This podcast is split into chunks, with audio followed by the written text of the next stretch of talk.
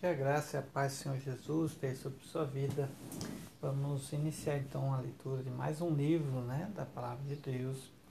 Concluímos então a leitura no livro de Romanos. Vamos iniciar a leitura no livro de 1 aos Coríntios. Capítulo 1. Lemos na versão NVI.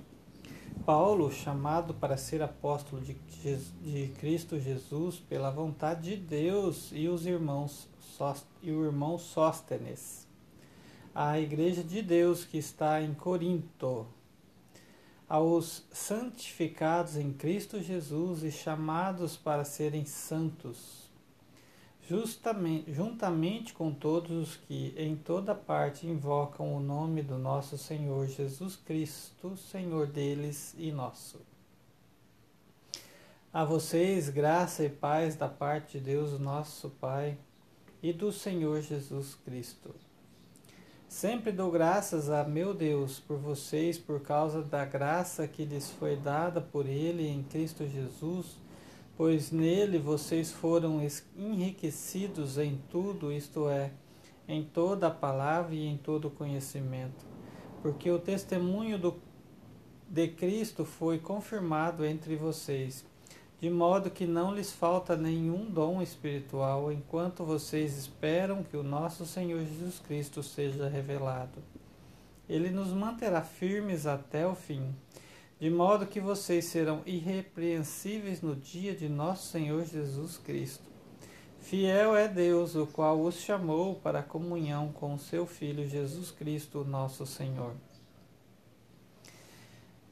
Irmãos, em nome do nosso Senhor Jesus Cristo, suplico a todos vocês que concordem uns com os outros no que falam, para que não haja divisões entre vocês, antes que todos estejam unidos num só pensamento e num só parecer.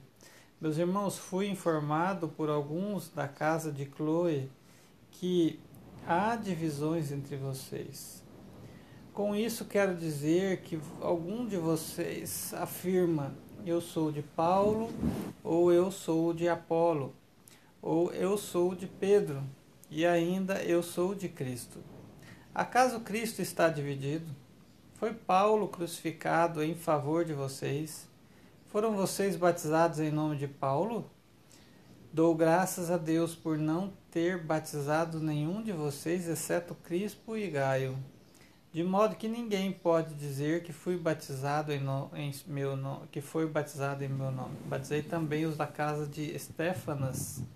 Além destes, não me lembro se batizei alguém mais.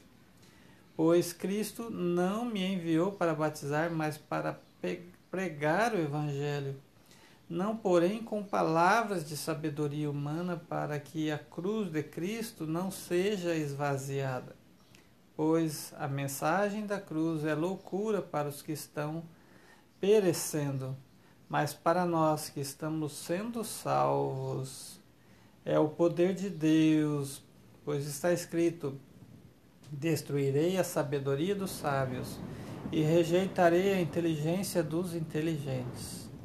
Onde está o sábio? Onde está o erudito? É, onde está o questionador desta era? Acaso não tornou Deus louca a sabedoria deste mundo, visto que na sabedoria de Deus o mundo não o conheceu por meio da sabedoria humana? Agradou a Deus salvar aqueles que creem por meio da loucura da pregação. Os judeus pedem sinais miraculosos, os gregos procuram sabedoria. Nós, porém, pregamos a Cristo crucificado, o qual de fato é escândalo para os judeus e loucura para os gentios. Mas para os que foram chamados, tanto judeus como gregos, Cristo é o poder de Deus e a sabedoria de Deus. Porque a loucura de Deus é mais sábia que a sabedoria humana e a fraqueza de Deus é mais forte que a força do homem. Irmãos, pensem no que vocês eram quando foram chamados. Poucos eram sábios segundo os padrões humanos, poucos eram poderosos, poucos eram de nobre nascimento. Mas Deus escolheu o que para o mundo é loucura para envergonhar os sábios, e escolheu o que para o mundo é fraqueza para envergonhar o que é forte. Ele escolheu o que para o mundo é insignificante, desprezado, e o que nada é para reduzir e nada é nada é, é reduzir a nada o que é, a fim de que ninguém se vanglorie diante dele. É, porém, por iniciativa dele que vocês estão em Cristo Jesus, o qual se tornou sabedoria de Deus para nós. Isto é, justiça, santidade e redenção, para que, como está escrito, quem se gloriar, glorie-se no Senhor. Capítulo 2 Eu mesmo, irmãos, quando estive entre vocês, não fui com discurso eloquente, nem com muita sabedoria para lhes proclamar o mistério de Deus pois decidi, decidi nada saber entre vocês a não ser Jesus Cristo e este crucificado. E foi com fraqueza, temor e com muito tremor que estive entre vocês. Minha mensagem, minha pregação não consistiram de palavras persuasivas de sabedoria, mas consistiram é, de demonstração do poder do Espírito para que a fé que vocês têm não se baseasse na sabedoria humana, mas no poder de Deus. Desculpe a garganta que começou a rapar. Muitas letras nos fazem tropeçar, né?